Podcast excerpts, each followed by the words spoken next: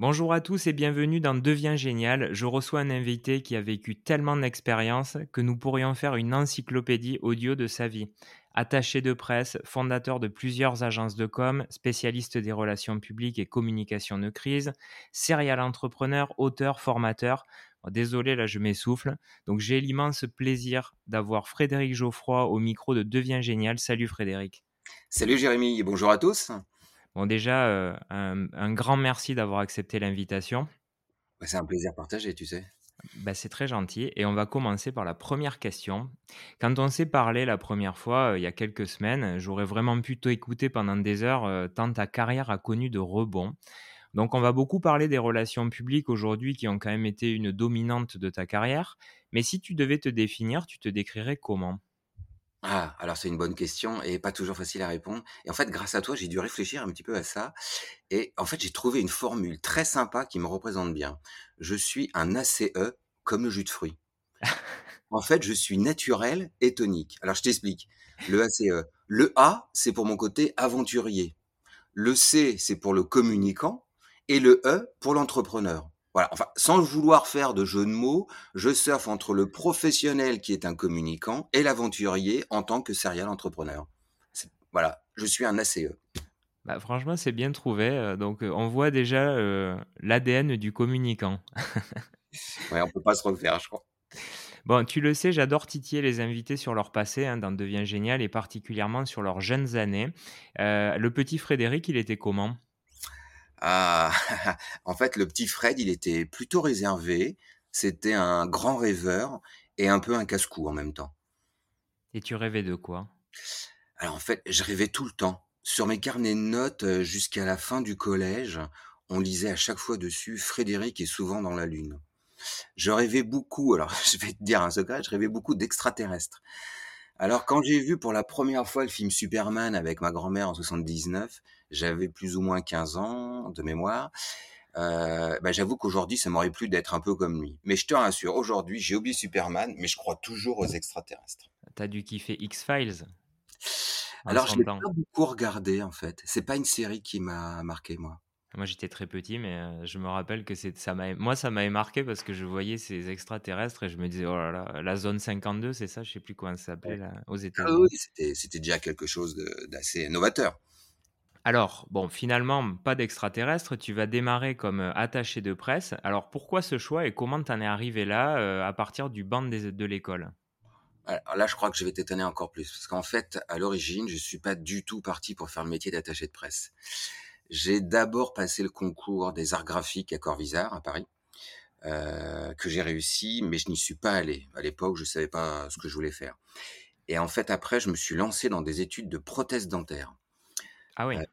ah oui, oui. Et j'ai été jusqu'au bout, trois ans. Et une fois que j'ai eu mon diplôme en poche, j'ai décidé d'arrêter du jour au lendemain. Et là, en fait, je suis vite revenu dans la sphère familiale, parce qu'il faut savoir que mes parents et, ma sœur étaient journalistes.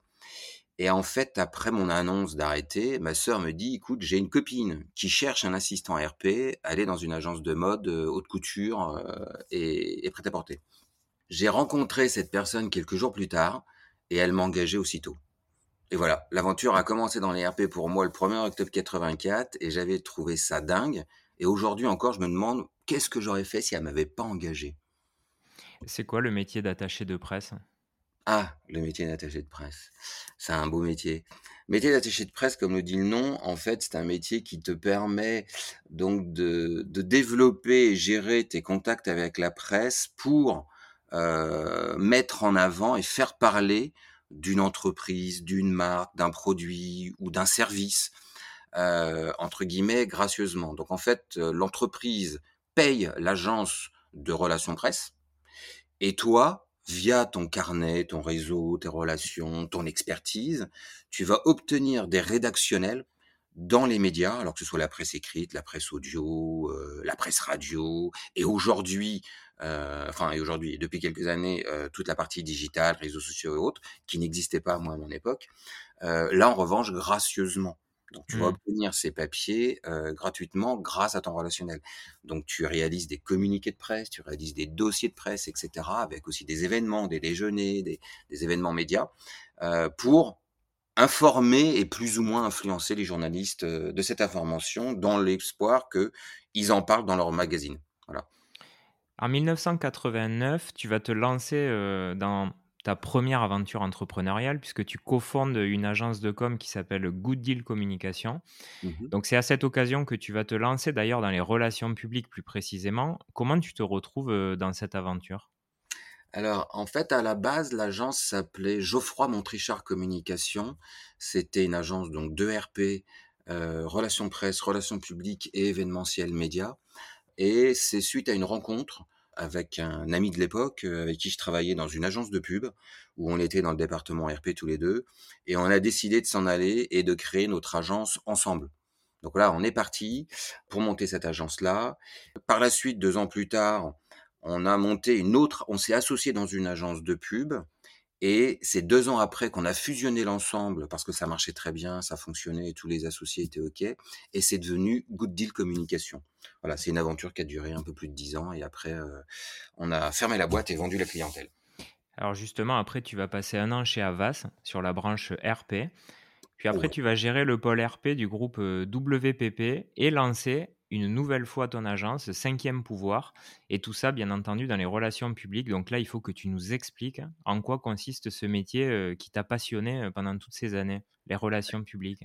La relation du ouais. Alors juste une petite parenthèse, en fait, quand je rejoins WPP, donc effectivement là, c'était en tant que patron du pôle, heu, PR, dans le département corporate de WPP, et c'est après je suis resté là-bas deux trois ans et c'est après que j'ai créé à nouveau, heu, 5 Cinquième Pouvoir. Pouvoir, ouais. Voilà.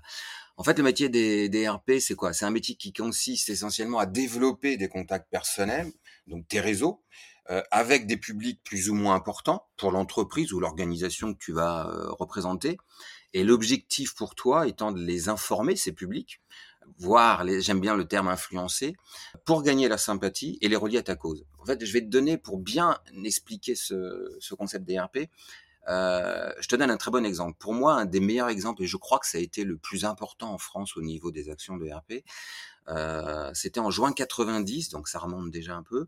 Il y a plusieurs organisations paysannes qui ont organisé une moisson sur les Champs-Élysées. Je ne sais pas si tu as Si, ouais. connais cette histoire qui Hmm. était colossale. Et ben, en fait, l'objectif pour eux était d'informer et de gagner la sympathie du public pour les relier à leur cause. Voilà, là typiquement, c'est l'exemple même d'une très belle opération de, relations publiques. Alors, avec les relations publiques, on, influence aussi certains acteurs comme des politiques ou d'autres leaders euh, pour changer, voire modifier des lois, des règlements. Euh, L'idée étant que ça va, l'entreprise que tu représentes, euh, ça va l'arranger et aller dans le sens qu'elle le souhaite pour les actions que tu vas faire. On est dans les relations publiques, on est aussi à la limite du lobbying. Oui, Euh, c'est ce que j'allais dire, c'est-à-dire qu'en fait, tu es euh, un peu un homme de l'ombre qui va faire le lien entre les entreprises, les politiques, les institutions, enfin un peu tout ce monde-là, quoi. Ouais, exactement. C'est le terme que j'aime bien. C'est marrant que tu dises ce terme parce que moi, l'homme de l'ombre, en fait, c'est, je me suis toujours défini comme ça. Euh, c'est vraiment, euh, c'est vraiment l'image en fait euh, que je donne aussi à, à notre métier. Ouais. Hors antenne, on avait parlé aussi de la gestion de crise, parce que bien entendu, quand on est dans les relations publiques, on accompagne les entreprises et les dirigeants à promouvoir leur image, mais bien entendu, parfois, il y a des moments difficiles. Comment on gère ça et est-ce que c'est vraiment différent du métier bah, de la promotion un peu plus classique? Alors, c'est, euh, c'est une bonne question. En fait, c'est différent et pas différent. C'est une expertise qui est complémentaire et qui est, je dirais, assez, euh, qui arrive naturellement quand tu exerces le métier euh, des relations presse, des relations publiques. Euh, la prévention gestion de crise, elle implique que tu aies une parfaite maîtrise des outils et techniques de com et particulièrement l'expertise des RP. Sachant que pour moi, outre le fait de maîtriser des techniques de gestion de crise, tu, à, ce titre d'ailleurs, comme je te le disais tout à l'heure, j'ai réalisé un livre pour une entreprise, une fédération, un syndicat qui s'appelle la FACO, qui développe toutes les techniques de prévention de gestion de crise. Et l'un des points essentiels reste de posséder un réseau très important et puissant, surtout au niveau des médias, quand la crise devient médiatique tu dois, je donne un exemple. Par exemple, si euh, effectivement l'entreprise que tu représentes euh, subit une crise, alors la crise, tant qu'elle reste technique, elle est interne à, à l'usine, on va dire, par exemple. Et si effectivement elle sort des locaux, elle peut devenir médiatique. Et là, si tu maîtrises parfaitement le les médias, donc ta partie, heu, RP, heu, tu dois pouvoir appeler tel ou tel journaliste pour pouvoir, maîtriser et gérer, ton relationnel avec ces supports pour calmer, la crise dès qu'elle est devenue médiatique. Et par exemple, tu peux être alors amené, à aider des DRH à travailler le discours social avec les partenaires sociaux? Oui, bien sûr. Bah, ça fait partie du du game aussi Alors ça. ça ça dépend je pense que ça dépend aussi du profil et du parcours de de chaque communicant. Moi, personnellement, effectivement, j'interviens là-dessus, heu, parce que comme tu en as déjà parlé, j'ai fait aussi un bouquin sur comment réussir ses messages pardon, comment réussir vos messages et de fait, j'accompagne les entreprises pour construire des messages, heu, parfaits qui soient clairs et et lisibles pour être compris par tous. Donc du coup, effectivement, à ce titre-là, je peux intervenir en interne pour formuler ou reformuler leur message. Alors justement, je voulais faire, heu, ben, une petite parenthèse sur le bouquin dont tu parles, hein, donc c'est un livre que tu as écrit avec, heu, Pascal Turbil pour Ouais, aider les entrepreneurs et dirigeants à mieux communiquer. Donc je rappelle son titre, hein, c'est «Comment réussir vos messages». Je te l'ai dit juste avant, moi je l'ai lu et j'ai adoré parce que c'est super court, c'est pertinent, hyper actionnable, donc c'est illustré, heu, moi j'ai je me suis dit: «Mais quel boulot d'avoir réussi à faire aussi simple avec, heu, bah, un dispositif quand même aussi, heu, on va dire, poussé, quoi. Donc tu as mis, quand même 30 ans de carrière sur ces pages-là. Pourquoi tu l'as écrit ce bouquin? Enfin, pourquoi vous l'avez écrit? Puisque vous êtes 2. oui, je l'ai écrit donc avec Pascal Turbil qui est un vieux copain, de parcours journaliste hein. Et en fait tous les 2, heu, on donne des formations en entreprise, heu, depuis une petite quinzaine d'années. heu, sur différents modules et durant la covid, on a eu l'idée de partager justement cette information. En fait, on a on s'est dit: «Tiens, nous, on va dévoiler un un peu les secrets des pros de la com, heu, et donner 3 clés pour se faire comprendre à l'écrit comme à l'oral». Donc du coup, on a fait on a créé ce guide pendant la covid, heu, qui était une synthèse un peu de nos modules de formation que je donne, heu, qu'on donne tous les 2 depuis une quinzaine d'années. Alors c'est ensemble ou séparément heu, pour vraiment le partager, mais vraiment au plus grand nombre. Sachant que ce guide, il est 100 pratico-pratique, comme tu l'as dit et vraiment il y a une efficacité immédiate. Tu peux lire, tu prends la page, tu ouvres le bouquin, tu regardes par exemple comment créer une charte de langage, tu prends ton papier à côté et tu la réalises immédiatement, d'accord? On sait également on a également remarqué que ce livre, répondait aussi aux besoins des étudiants qui souhaitent mieux appréhender les fondamentaux pour prendre la parole. Heu, mon associé, lui, il est, à titre informatif, il est directeur de cycle, heu, en communication web marketing au groupe EMA. C'est un, groupe qui est en région parisienne et l'a testé là-bas, heu, ça fonctionne très, très bien. Je confirme, je te le disais aussi hors antenne, je l'ai testé avec un client et heu et c'est vrai que c'est pour ça que je disais c'est hyper actionnable et je t'ai même dit, j'ai l'impression que tu as écrit un atelier et que si on suit finalement les différents, heu, les différentes étapes du bouquin, bah, on peut, heu, faire un atelier pour des clients. Exactement. C'est vraiment on l'a construit dans ce sens-là, dans ce format. En tout cas, bravo parce que c'est réussi. Merci. si on fait, un retour sur, toutes ces années de communication, de relations publiques, tu retiens quoi finalement de de toutes ces expériences? En fait, après, heu, presque 40 ans de carrière, comme tu dis, ça fait mal d'ailleurs, heu, il y a un point essentiel que je retiens, dont j'avais pas forcément connaissance au début, dont j'avais pas, tu vois, heu, vu, l'importance, en fait. Dans la com, on dit il y a pas mal de règles d'or, on on parle dans la com et il y en a une qui est très importante, qui dit: «Ce qui compte n'est pas ce que l'on dit, mais ce que l'autre perçoit». Et en fait, l'importance de la perception et des valeurs humaines, elles sont essentielles dans le monde de la communication. Et ça, il faut bien en avoir conscience. C'est marrant parce que, bon, tu tu le sais, hem, moi j'ai monté récemment une, une agence, heu, bah, de Oui, communication RH, hein, heu, justement pour aider les entreprises à à mieux parler, aux jeunes et on sent que, tu sais, il y a ce problème un peu d'analyse transactionnelle où les entreprises ont l'impression de suffisamment parler de leurs valeurs et et d'en dire énormément. Et de notre côté, quand on pose la question, alors aux interlocuteurs et aux jeunes talents, heu, il y a pas du tout cette perception. Et c'est souvent le problème central, c'est qu'on revient vers les entreprises en leur disant: «Mais, heu, vous avez peut-être l'impression, mais ce n'est pas ce qui est perçu». Donc finalement, c'est un peu ça que tu dis ou c'est différent?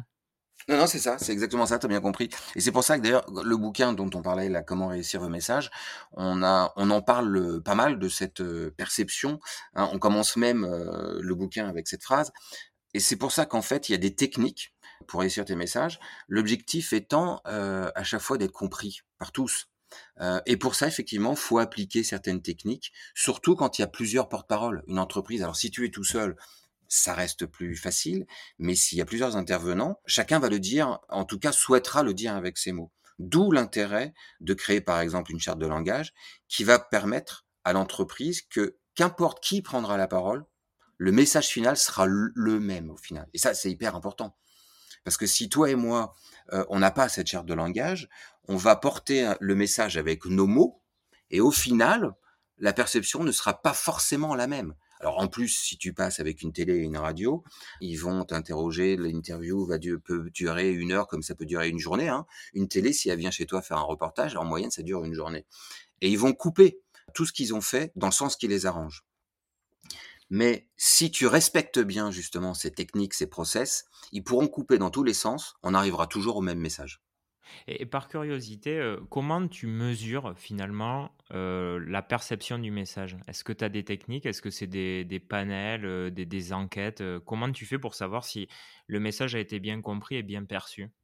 Alors moi, j'agis pas là-dessus, je n'interviens pas du tout, du tout au niveau derrière enquête, marketing, sondage et autres. Par contre, oui, les entreprises que, que, je représente ou pour qui je travaille vont faire, vont mettre en place ce travail derrière pour voir effectivement si le message a été bien perçu.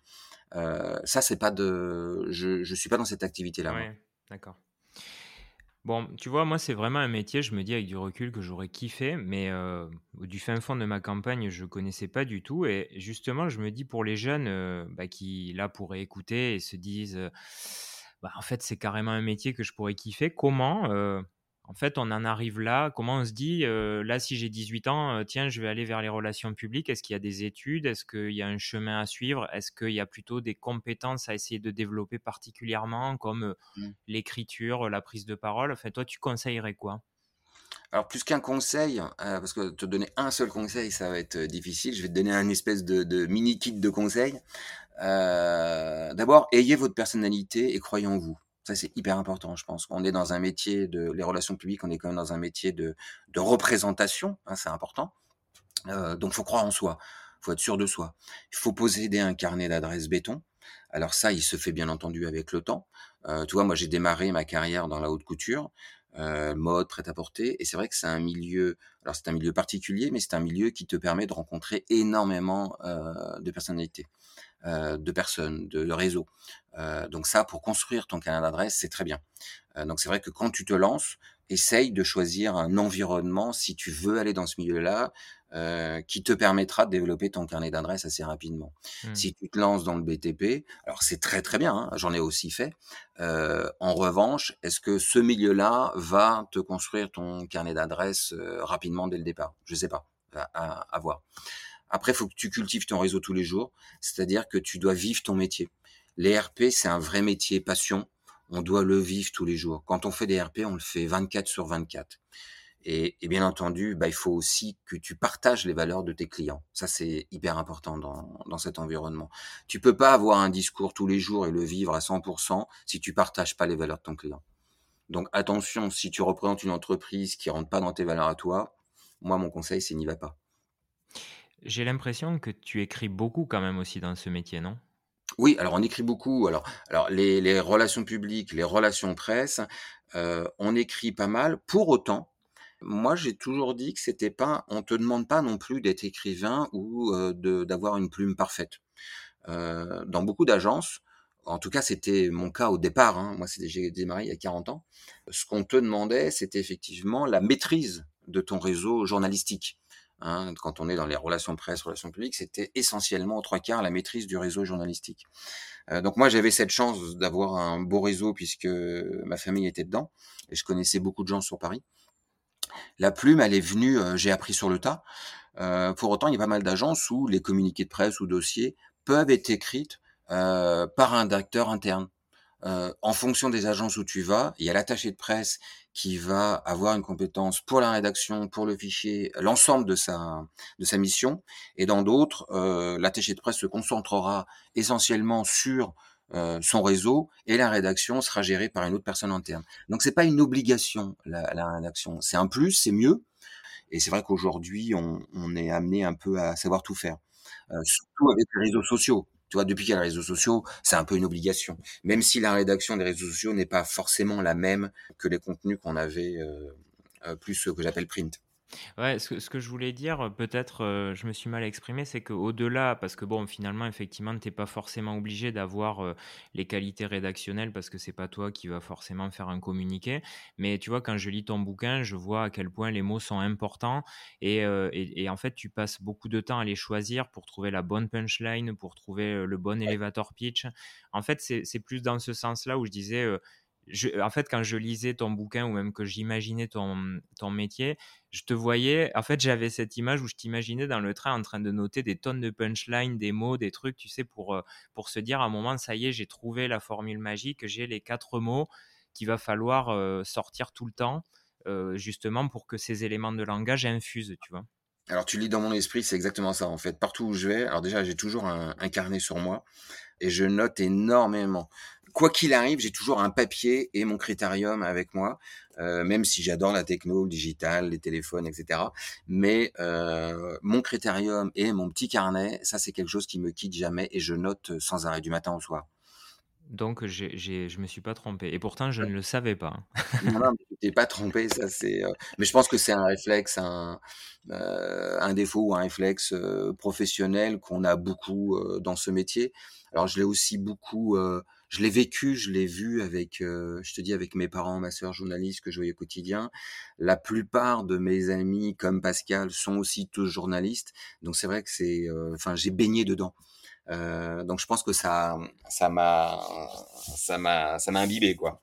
Alors Frédéric, on va parler d'une autre facette de ta carrière qui est l'entrepreneuriat, parce que tu es un véritable serial entrepreneur euh, au sens propre du terme. Donc tu as monté des agences de com, on l'a dit, mais pas que.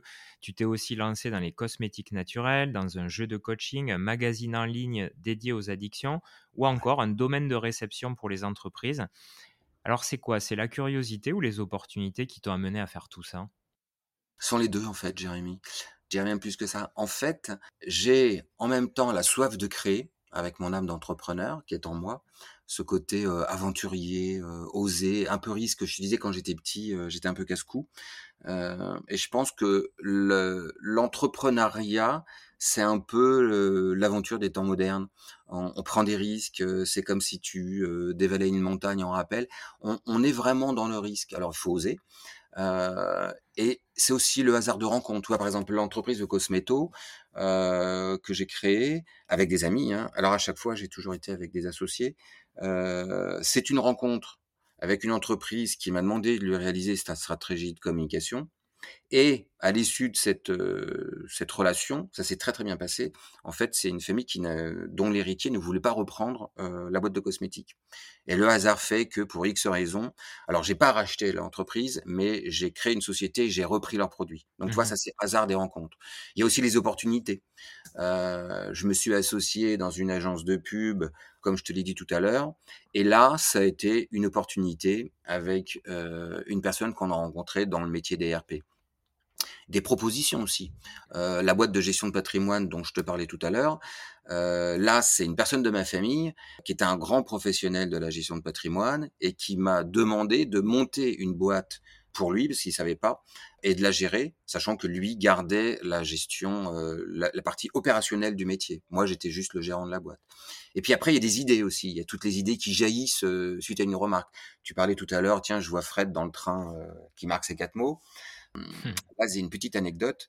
Quand j'ai créé mon jeu de coaching, de life coaching, il y a maintenant un peu plus de 11 ou 12 ans, heu, c'est suite à un média training que je donnais, hem, en région lyonnaise. Donc je prends le TGV pour rentrer chez moi et suite à une question de ce client, je me suis moi-même posé des questions dans le train. Et là, je me suis dit: «Mais en fait, il y a quelque chose à faire. La question qu'il m'a donnée, je peux la partager» et pareil, comme tout à l'heure, heu, pour l'autre bouquin, la partager au plus grand nombre. Et en 2 heures de TGV, j'ai créé tout le fil rouge de ce jeu, de life coaching. Je suis Mmh. rentré, je l'ai proposé à l'époque, j'avais 2 entreprises que je gérais en même temps et je l'ai proposé à mes 2 associés de chaque côté. Il y en a un qui m'a dit: «Bingo» et on est partis ensemble et on a créé ce jeu-là.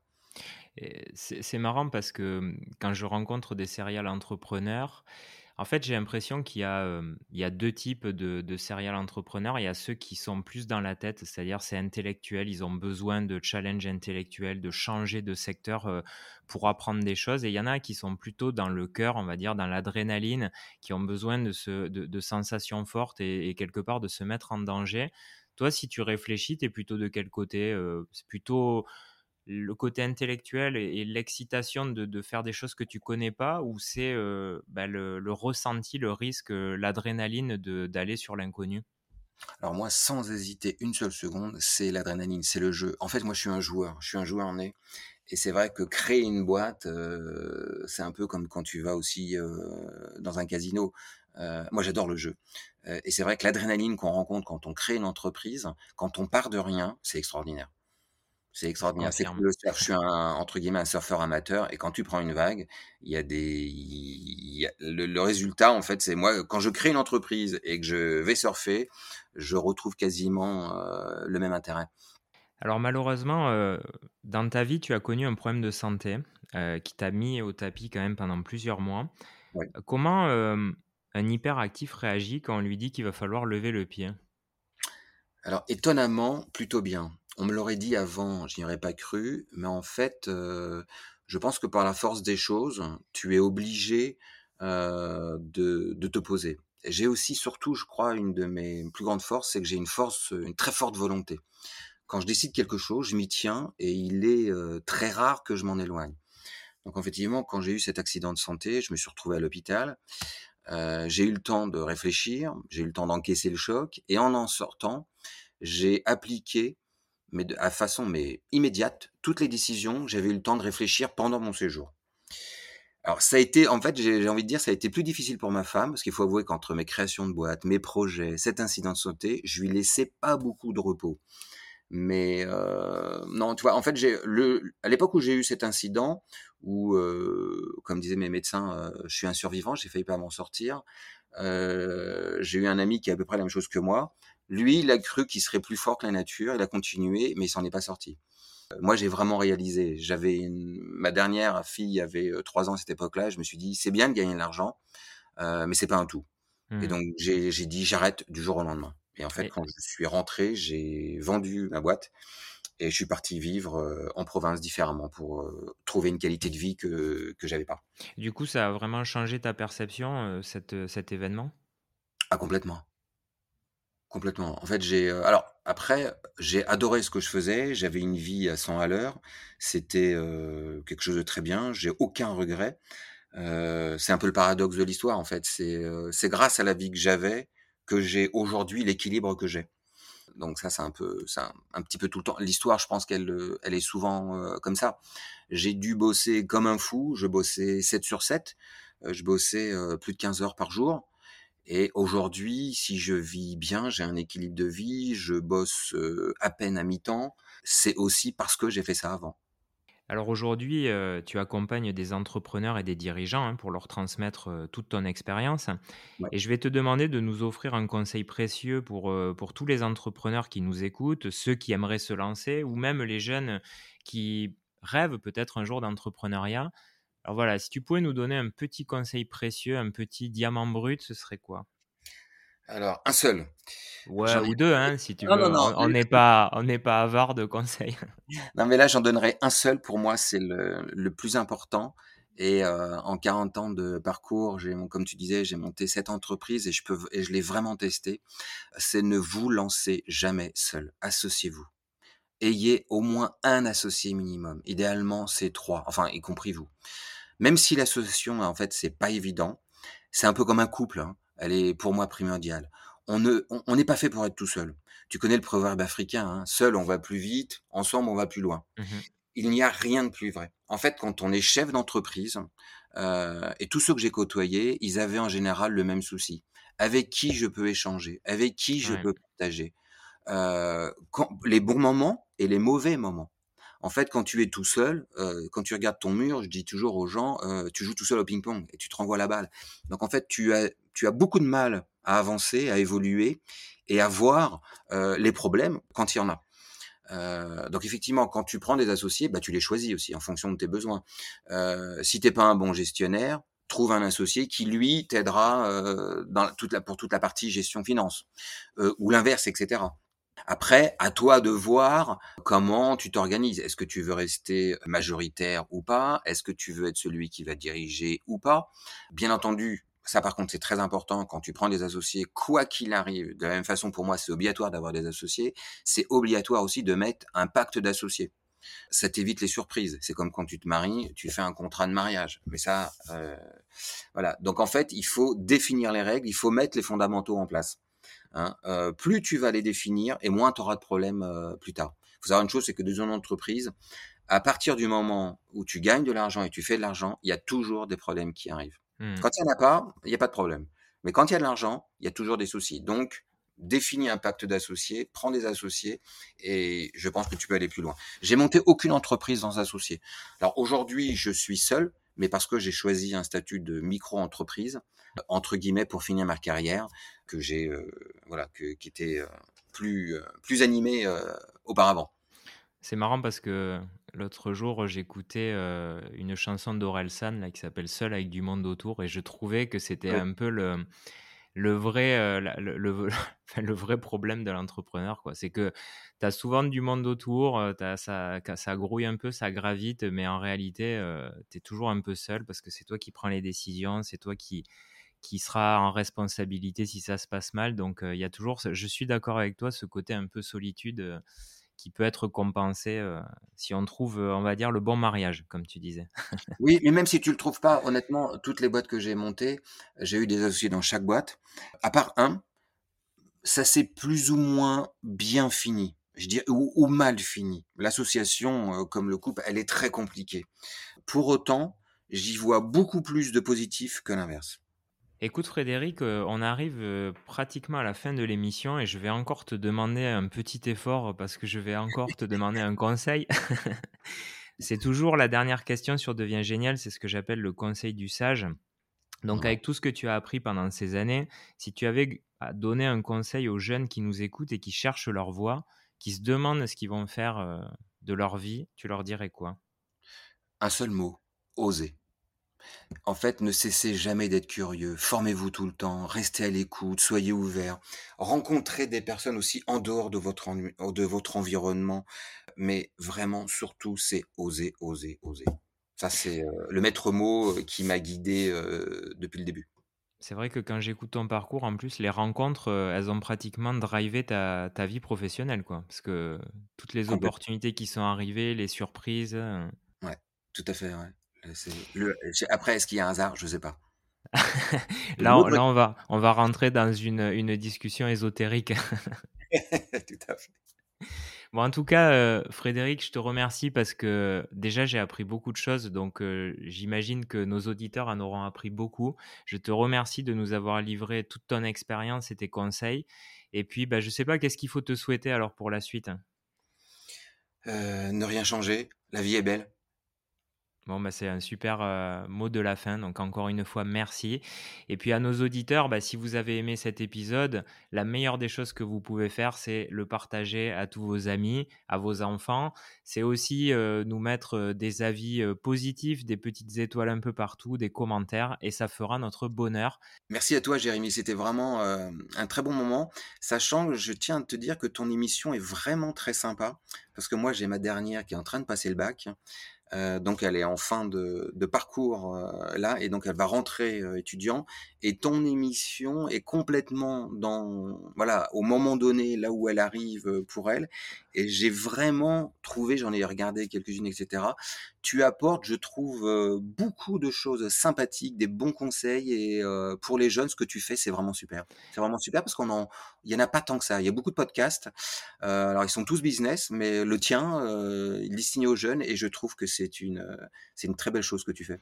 Bah écoute, il y a rien qui me fait plus plaisir. Je le dis souvent, mon, mon objectif est pas de monétiser ce podcast, mais là, tu vois, ça, quand tu me dis un truc comme ça, bah pour moi, ça me paye à l'infini. C'est génial. Bah, ben, merci Frédéric, et puis euh, bah, je te dis à très bientôt, et puis à tous, euh, bah, passez une bonne journée et continuez votre vie pour trouver votre trajectoire. Merci. À Salut. Salut. Non.